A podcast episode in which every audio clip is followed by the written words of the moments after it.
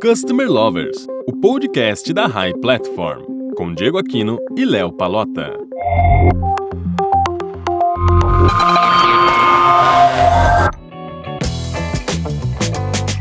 Olá, eu sou o Diego Aquino da High Platform. E eu sou o Leonardo Palota, head da High Academy, a primeira escola de Customer Experience do Brasil. E está começando mais um episódio do Customer Lovers. Bom, o tema de hoje é bem curioso, né, Léo? É meu cliente e meu advogado.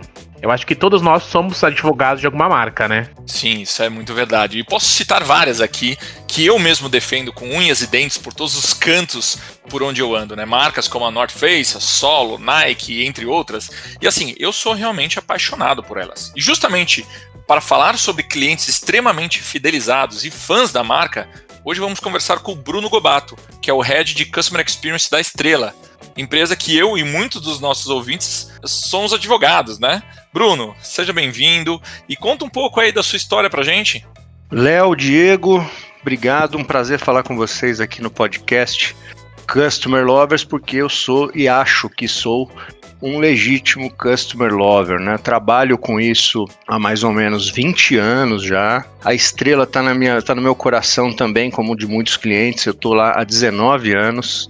E ao longo da minha trajetória lá na Estrela, eu também fiz alguns trabalhos paralelos de consultoria, que eu tenho uma empresa de consultoria, para outras marcas bacanas que me deram um background bastante interessante do ponto de vista de compreender clientes de vários segmentos e como que são os processos é, nesses segmentos, né? Se eu passei pela TAN Linhas Aéreas, pela Microsoft, por saúde, né, área de saúde, Redditor, de hospitais, passei área de alimentos, trabalhei na Mr. Bay, na probiótica, que faz suplementos alimentares, e alguns outros clientes, enfim, mas o mais importante é que eu consegui, durante esse tempo, consolidar um aprendizado muito importante sobre clientes e posso afirmar com 100% de certeza que eu ainda não sei nada, cara. Todo dia a gente fica sabendo de coisas novas e quando a gente aprende a resposta que os clientes nos perguntam, eles mudam a pergunta e você tem que buscar novas respostas. É isso, meus amigos.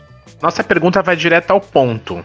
Eu queria que você me contasse como que a gente transforma o nosso cliente no advogado da nossa marca. Legal. É, é uma pergunta ampla, né? Mas bastante importante. Primeira coisa que eu preciso definir para vocês o que é um cliente advogado da marca, né? Ou como eu gosto de dizer, de, de falar um termo mais popular, que é o fã da marca. Esse é um cliente um pouco diferente, porque ele tem de fato uma relação emocional com a marca. Tá? Ele vai associar a nossa marca a uma experiência positiva e um ótimo nível de serviço. Isso é sempre presente no cliente que é fã da marca. É um cara que está muito conectado, ele se sente é, muito próximo dos valores, também das práticas de negócio, e ele simplesmente ama a forma como você faz os seus produtos, como você entrega, a qualidade dessa entrega. Uma coisa muito legal é que esse cliente ele faz questão de comprar de você, mas ele também faz questão de divulgar a sua marca. E você nem entende. Eu acho que é por isso que a gente chama ele de advogado ou de promotor, porque ele está sempre defendendo, ele está sempre divulgando a sua marca para o seu círculo de amizades, seus amigos, familiares. E a gente às vezes nem entende por que, que ele faz isso, né? Mas ele tem um legítimo prazer mesmo em divulgar a marca para outras pessoas que ele conhece, que ele gosta, né? É, e eu acho assim que mesmo clientes que de repente podem ter algum problema com a marca, mas quando ele percebe que a marca faz um, um bom trabalho, para corrigir esses problemas que ele verifica, ele também é um possível fã da marca no futuro, né? Mas assim, tudo isso que eu tô te falando, Diego, é, é uma relação de longo prazo, tá? É uma construção de longo prazo. Certo. E você vai levar em consideração algumas estratégias, alguns elementos, como por exemplo, isso aqui eu já falei algumas vezes por aí em palestra, em lives, enfim. O propósito e a emoção do que a empresa entrega de fato. Ou seja, eu vendo motos, mas eu não vendo motos, eu vendo um estilo de vida, Harley Davidson, né? Eu não vendo xícara de café, eu vendo uma experiência de consumo de café para quem ama café, Starbucks. Exemplo. O, o propósito da Disney, felici vender felicidade, né? Entregar felicidade para seus clientes. É, isso é um ponto assim que acho que é extremamente relevante. A gente entender o nosso negócio com outro viés, né? um propósito mesmo. E além disso, enfim, tem muitas outras coisas, mas eu vou citar algumas aqui, né? Empatia, eu acho que é muito importante. reduzir esforço de cliente nas demandas que ele tem com a gente, ser muito ágil nos processos internos, né? Diminuir os, os espaços para o cliente ser atendido mais rápido, ter seu retorno sempre no mesmo dia se possível conhecer o cliente em profundidade, que a gente acha que conhece o cliente não conhece nada, né? E criar uma cultura de cliente na empresa, né? Porque assim, imagino que quando a empresa inteira está entendendo a importância do cliente na corporação, a gente começa a tomar as decisões a partir da visão do cliente. Isso tudo, sendo coerente, consistente, eu acho que é importante. Como são tantas coisas que eu falei, por isso que lá no começo eu disse que é uma construção de longo prazo. Agora, Bruno, você chegou até a comentar, né, de que os clientes fidelizados eles divulgam bastante a marca, mas além disso, quais seriam as vantagens de realmente ter muitos clientes e investir nisso para ter clientes fidelizados? Bom, Léo, por experiência própria, eu vou, eu vou listar para você algumas vantagens que eu considero bastante relevantes para o negócio, né, em ter clientes. É, eu, eu, eu costumo chamar de cliente fã, Léo, pelo seguinte: eu não acho que ninguém é fidelizado 100%. Eu acho que o cliente ele tem muita possibilidade de escolha e ele usa dessa possibilidade para ver o que é melhor para ele. Mas o cliente fã ele tem uma chance muito grande de considerar comprar de você, por exemplo, de escolher a sua marca. Então, assim, esses clientes, eles têm, certamente, isso eu estou falando por experiência mesmo, eles têm um ticket médio maior que um cliente comum. Eles entendem o preço de uma forma diferente e por isso mesmo eles podem pagar um pouco a mais sem reclamar. Eles não se importam. Uma coisa que eu acho relevante, cara, eles não te abandonam por qualquer problema. Às vezes a empresa erra, todas as empresas erram. Às vezes a empresa erra, mas eles entendem que a empresa pode errar, mas eles sabem que você tem capacidade de reverter o seu erro, né? Então eles são mais compreensivos nesse ponto. E eu acho que também ajudam bastante na melhoria de, dos produtos e serviços. Eles sentem prazer em ajudar, né? A gente, com relação a esses clientes, a gente recebe, por exemplo, muita sugestão de, de novos produtos, sugestão de melhoria, de relançamentos, enfim, eles gostam de interagir com a empresa nesse sentido. Agora, você acredita que você citou aí, né, que, que o, a, a, o cliente fidelizado muitas vezes ele, ele nem pensa ou o, o, valor financeiro de um produto ou serviço, ele acaba não tendo, começa a não ter tanto peso. Você acredita que a, a, a experiência do cliente que as empresas acabam oferecendo para esse consumidor, você acha que isso acaba influenciando na fidelização dele, no grau de fidelização dele? Sim, Léo, com certeza, porque quando a gente fala de experiência, a gente está enxergando é, não aquela experiência uh, ocasional, né? Não aquela experiência que aconteceu ali por sorte do destino, né? Nós estamos falando de experiências intencionais, aquilo que foi planejado para que o cliente tenha uma experiência bacana em todos os pontos de contato da jornada com a gente, né? Se essa jornada é grande, é curta, não importa. Não importa que foi planejado que ele tenha bons momentos durante o tempo que ele vai ficar com a gente e ele gera uma expectativa, né? Então vamos lá, se a expectativa desse cliente está dentro do que ele espera, ok, ele vai ficar feliz com a gente, mas já era o que ele esperava, né? Quando está abaixo do que ele esperava, aí a gente tem grandes chances que ele não retorne mais ou que ele até considere comprar com um outro player do mercado, né? Agora, quando a gente supera a expectativa desse cliente, que eu acho que essa que é a ideia para esses clientes que são fãs da marca, né? Aí ele entende que ele já esperava estar no lugar certo, mas a empresa superou a expectativa dele, quer dizer, ainda fez algo que ele não esperava. Então eu acho que é muito por esse caminho. Vou até dar um exemplo aqui. A Estrela relançou um boneco dos anos 80 chamado Falcon. E esse relançamento foi por culpa dos fãs, 100%. A empresa não chegou e falou, vamos relançar e vamos ver o que dá. A pressão da, dos clientes foi bastante forte. A gente entendia que ali existia, assim, um, um grupo de fãs deste boneco, dessa marca, Falcon. E aí viemos trabalhando com, com esse produto, vários lançamentos, é, e super bem, assim, super bacana, os, os, os, fãs apoiando muito e fazendo tudo isso que eu falei aqui para vocês. É, comprando, recomprando, clientes comprando às vezes 10 bonecos iguais e ajudando muito nas decisões da empresa, né, em melhorias e tudo mais. E muita coisa aconteceu realmente de 2017 para cá com esse personagem. Agora, só para você ter uma ideia, é, todos eles já sabem que o Falcon está em linha e que vamos ter relançamentos. De repente, a Estrela vem com um produto que será lançado agora em agosto, que vai ser um Falcon olhos de águia, que é aquele Falcon que mexe os olhos, negro. E o que isso significa para o fã? Né? Talvez não para quem, não para vocês ou para quem está nos ouvindo que talvez não tenha essa relação que o fã tem. Para eles isso é um grande acontecimento porque este personagem, Olhos de Águia, Falcon, negro, nunca existiu no mundo. Então, no mundo inteiro, esse, o Falcon é popular, só que ele tem nomes diferentes em cada lugar. E no mundo nunca foi, nunca foi lançado um boneco assim. Então, veja, superou em muito a expectativa do fã. Só o anúncio, o produto nem saiu. O produto nem foi visto, nem sabemos o que tem ainda no produto, quais acessórios, como ele vem, que roupa ele vem.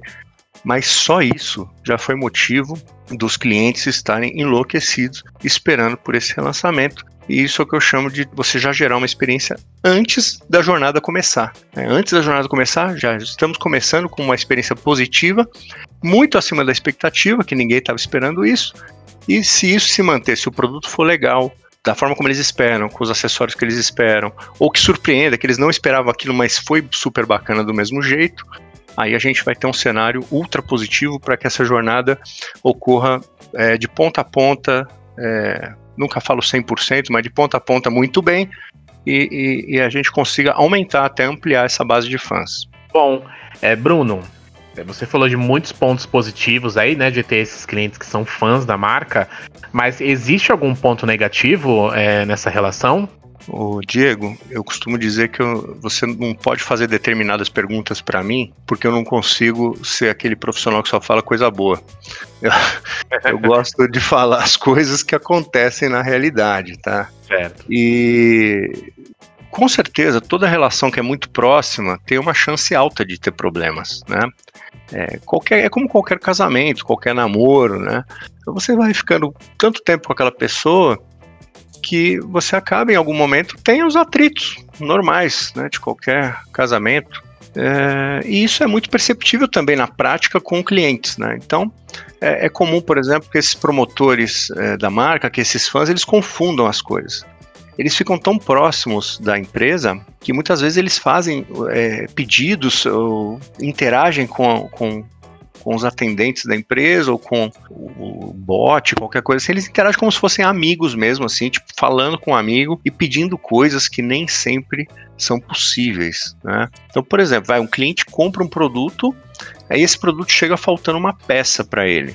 Ok, ele está no direito dele de ligar, entrar em contato, reclamar e falar, olha, é, me mande a peça. Só que ele já entra em contato falando assim: olha, corre, aproveita que eu acabei de fazer um outro pedido, põe a peça dentro do outro pedido e tá tudo certo, bola para frente. É, mas veja, é uma empresa, cara, e os processos são muito diferentes, às vezes nem fisicamente eles ficam próximos, entendeu? É, então, esse, esse, tipo de pedido não seria possível, mas às vezes o cliente nem entende, ele, ele tem tanta certeza que ele está te ajudando, ele tem tanta certeza que aquilo é o melhor a ser feito que ele acaba ficando aborrecido quando você fala que não é possível, entendeu? Mesmo que você explique, tá? Não é que a gente não está explicando. A gente explica. E um, um outro clássico que nós temos lá na Estrela, principalmente, acontece bastante, é o cliente que quer ajudar. Né? Então, o cliente ele, ele, ele, é tão, ele gosta tanto da marca ou, ou tanto de uma marca, uma linha de produtos, que ele quer sempre ajudar muito. É, e, eu vou, vou te falar que isso é tão importante para a gente, a gente leva tão a sério, que hoje a gente tem um cliente fã trabalhando no, design de embalagens, por exemplo, tá? É, e ajuda a gente, óbvio, é sempre bem-vinda, né? Mas é, os clientes, às vezes, eles.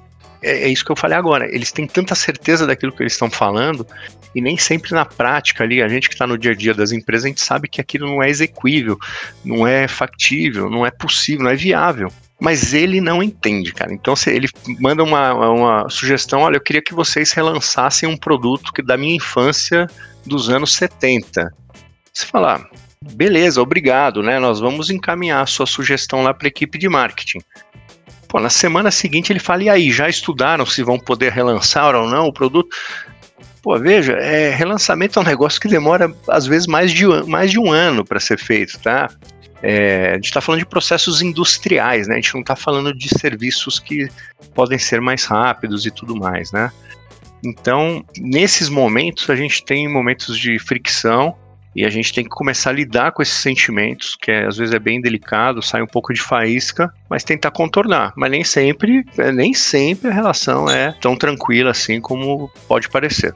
Agora, Bruno, é aquela velha máxima, né? Visto todo esse cenário que você colocou, tanto de coisas positivas e coisas negativas. É aquela velha máxima, não se pode evoluir o que não está se medindo.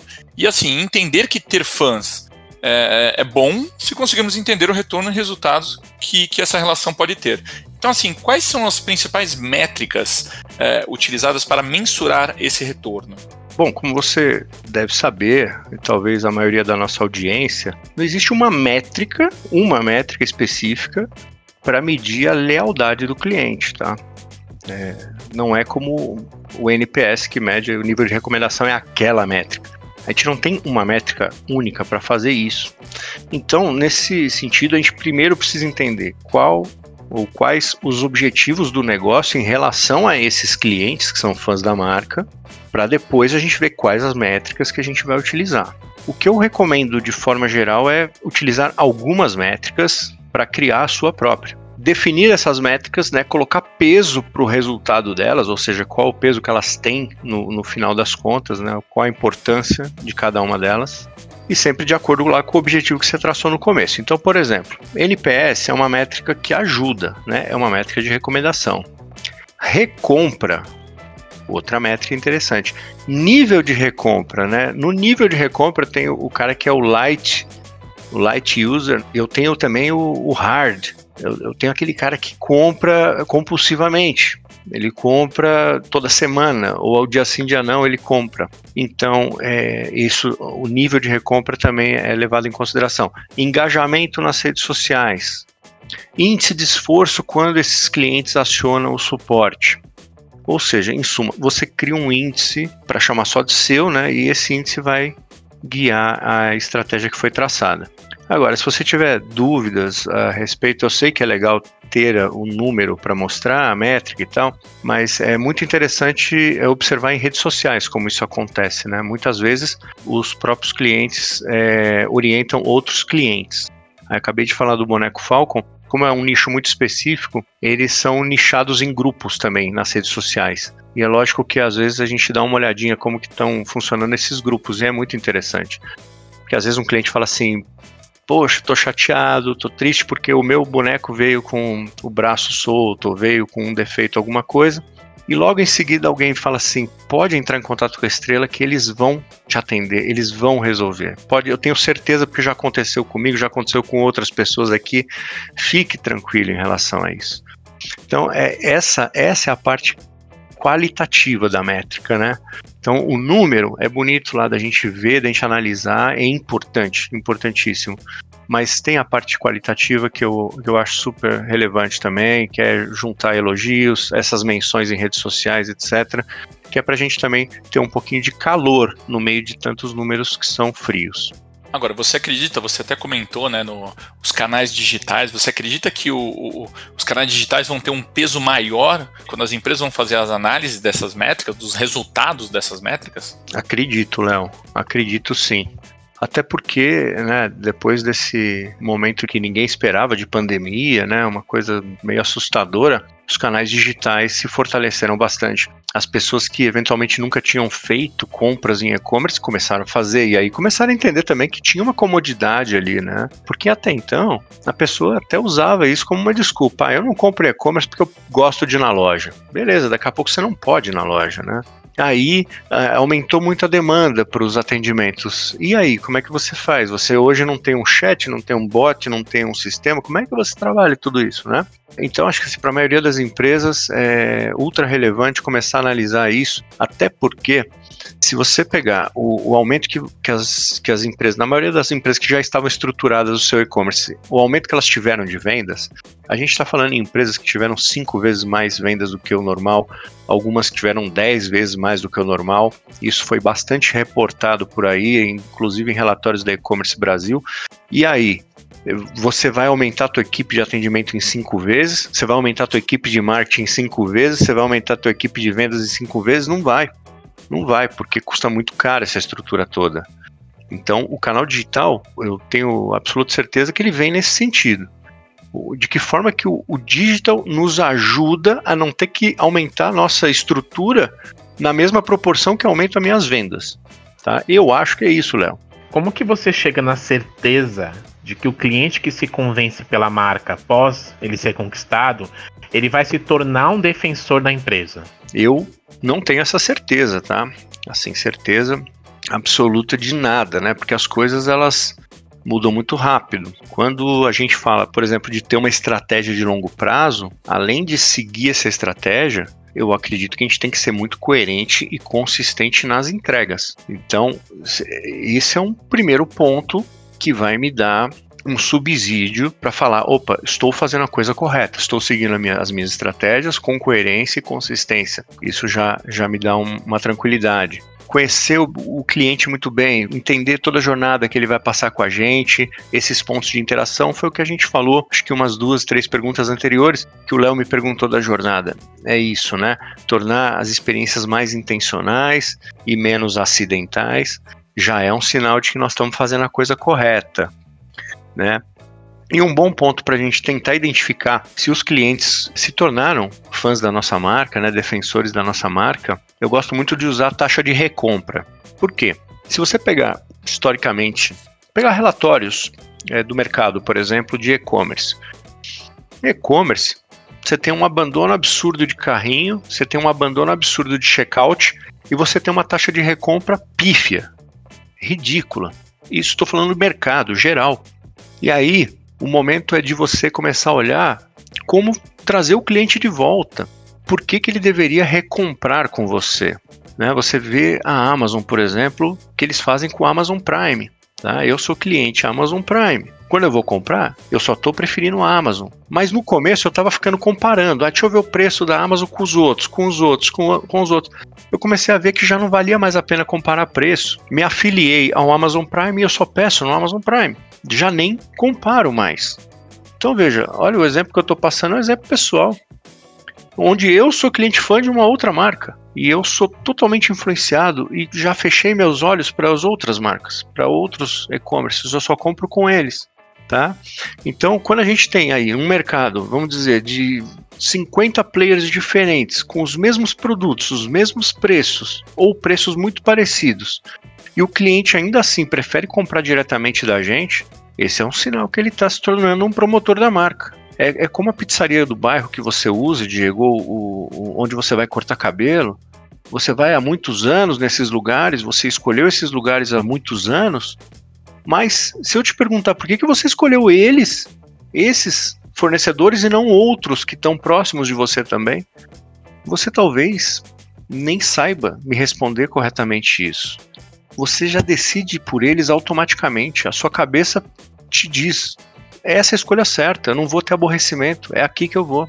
Quando você se torna fã da marca, é isso. É você direcionar para aquele fornecedor que você confia, conhece, tem segurança e você já não abre mão. Mas, mas olha, olha que engraçado, né, Bruno? É, e quando a gente acaba se tornando fã de uma marca e essa marca ao longo de muitos anos, né, venha a fechar ou se for uma, algo físico, venha a, mudar de lugar, o cliente ele fica órfão, né? Ele não sabe o que fazer uhum. e agora, onde eu vou cortar o cabelo, né? O meu cabeleireiro de 20 anos fechou e agora, o que eu vou fazer? Vou deixar o cabelo crescer? Fica aquela dúvida. E aí quando você olha a estrutura da empresa, e aí que eu quero entender a sua visão de como é que eu crio então uma estrutura, qual a estrutura necessária para conquistar esses advogados da marca? Qual a estrutura que a empresa precisa uhum. ter e oferecer para realmente buscar a, a, a, conquista, a lealdade desses consumidores? É, é uma pergunta um pouco complexa. Eu já falei algumas coisas aí nas respostas anteriores, como a questão do propósito, como a questão de redução de esforço, mais agilidade nos processos internos e outras coisas que eu fui falando. É, mas eu, eu acredito que assim, é uma resposta que eu tenho que tomar muito cuidado, porque dependendo dessa resposta, já desanima boa parte da audiência. E não é isso que eu quero que aconteça, até porque eu acho que não é, é uma ultra estrutura, uma super estrutura que faz com que você tenha clientes fãs ou não. Então, quando eu penso em, em, dar uma resposta dessa, sendo eu um cara que já trabalhou em empresas de grande porte e sempre teve as estruturas ali já meio que prontas, né, meio que é, já desenvolvidas ou em desenvolvimento, eu prefiro pensar no pequeno negócio. Então, eu penso no, no pequeno negócio, nas startups, antes dessas grandes corporações. Então, por exemplo, pensa no, no, no seu João da Quitandinha de bairro, que faz praticamente tudo sozinho, no máximo ele tem lá um ou dois ajudantes. Né? Que estrutura que ele precisa ter para conquistar clientes fiéis, para ter clientes mais fãs ali do seu estabelecimento? Será que é importante o, o, a quitanda dele ser limpa, ter um ambiente agradável, os produtos estarem expostos, frescos, bem armazenados, né, bem expostos? Será que ele tem que dar um bom atendimento, tem que sorrir, tem que chamar o cliente pelo nome se ele conhecer esse cliente? Se ele não conhecer o cliente, que tal ele cadastrar o cliente no sistema dele de caixa? Porque hoje até a quitandinha do seu João tem um sisteminha informatizado, né? Então, é, nesse ponto, é, essa implementação de ter o, os dados do cliente no sistema dele não é um, um problema. Daqui a pouco, o seu João já sabe o nome dos clientes aqueles que estão retornando. Daqui a pouco ele já sabe a, o histórico de compras ou a preferência de compras desses clientes que retornaram. Talvez ele tenha na cabeça dele o seguinte: por que, que eu não ofereço um produto de recorrência para esse cliente? Ó, tô falando da quitandinha do seu João, tá? Poxa, a dona Márcia vem aqui, toda semana ela compra brócolis, cenoura, alface, tal fruta, tal outra. Vou, vou oferecer para ela, vou fazer um teste, vou fazer um MVP. O seu João não sabe o que é MVP mas ele vai fazer. Dona Márcia, a senhora não quer que eu entregue ali na sua casa toda semana é, é, esses mesmos produtos que você já compra em recorrência? Então, assim, eu estou falando uma quitanda de bairro. Agora eu quero que você, vocês da audiência, me respondam. Quantas quitandas, quantas mercearias, quantas padarias fazem isso hoje? Eles estão ali com o cliente no dia a dia, no balcão. Eles têm a possibilidade de conhecer esse cliente. Quantas fazem? Ah, quem aqui recebe um SMS da padaria falando assim: o pão quentinho vai sair em 15 minutos? Sei lá. Tá? Eu tô falando da padaria, não tô falando de aplicativos, nada. Tô falando da própria padaria, da própria mercearia. Ou as frutas frescas chegaram no Ceasa hoje. Vem aqui na minha quitanda. Gente, a tecnologia está aí para ajudar. E eu não estou falando que o seu João da Quitanda precisa contratar um sistema da NASA para poder entregar isso para o seu cliente. Muitas vezes não é isso. A tecnologia ela é um meio. A gente precisa utilizar ela a favor de algo maior, de algo mais é, aderente ao nosso negócio, que vai fazer o nosso negócio prosperar.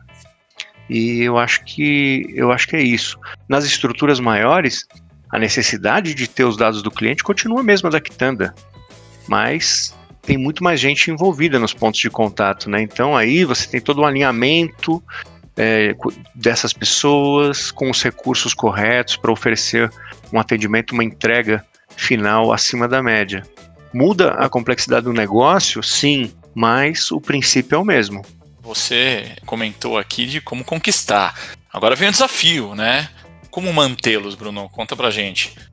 Olha, Léo, apesar de você ter colocado esse suspense aí na tua pergunta, eu vou ser tão breve nessa resposta que eu tenho até receio de se achar que eu tô querendo te enganar. é... Consistência e coerência. Tá? Eu lembro para vocês que estão aí, estão nos ouvindo, que coerência tem relação com valores que a empresa acredita. E a consistência é como ela é aderente a esses valores né, ao longo do tempo.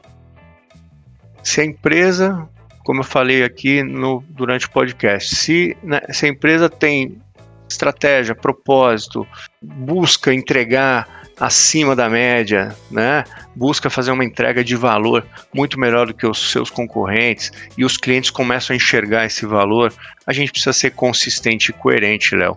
Porque tem muita empresa legal, cara, que cresceu, que apareceu, empresas que é, é, ficaram na cabeça das pessoas, que foram abraçadas pelos, pelos clientes, que viraram grandes redes, franquias gigantescas e que daqui a pouco começa a perder os seus valores, começa a não ter mais essa conexão com os seus clientes, e aí essas marcas acabam, é, depois de algum tempo, morrendo e provavelmente os seus donos, os, os, envolvidos vão acusar o governo, vão acusar é, o tempo, o clima, a lua cheia ou a lua minguante, quando não é nada disso. Eles acabaram se perdendo no meio do caminho é, daquele propósito, daquela coerência de valores que eles tinham que ter consistentemente ao longo do tempo. E é por isso que a estrela está completando 83 anos agora. E nenhuma empresa ficou 83 anos se não tiver esses valores muito bem estabelecidos. Infelizmente o nosso tempo chegou ao fim, mas eu queria te agradecer demais pelo conteúdo, principalmente por estar falando de uma empresa aí que é Estrela, que faz parte da história, acho que da maioria aqui dos nossos ouvintes, e isso me inclui. Uh, eu tenho certeza que todo mundo que ouviu aqui um pouco do conteúdo que você compartilhou com a gente vai absorver e vai levar para o mercado. Legal, Diego. Muito obrigado pelo convite, Léo, Diego, pessoal da RAI. Fico muito feliz. Quem ouviu até o final, fico imensamente grato também. Por favor, me procurem no LinkedIn. Eu costumo escrever algumas bobeiras lá. Você pode consumir esses assuntos faço consultorias e mentorias e também palestra para as empresas e fico à disposição para tirar qualquer dúvida que tenha ficado aqui no podcast. Manda lá no, no LinkedIn para mim que eu tenho o maior prazer, respondo todo mundo. Muito obrigado, pessoal.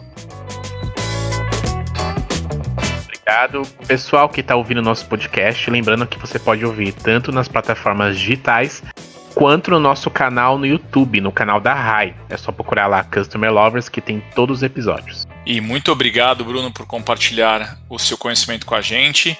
E pessoal, continue nos acompanhando nos próximos episódios do nosso podcast, o podcast Customer Lovers. Até mais. Até mais, tchau, tchau.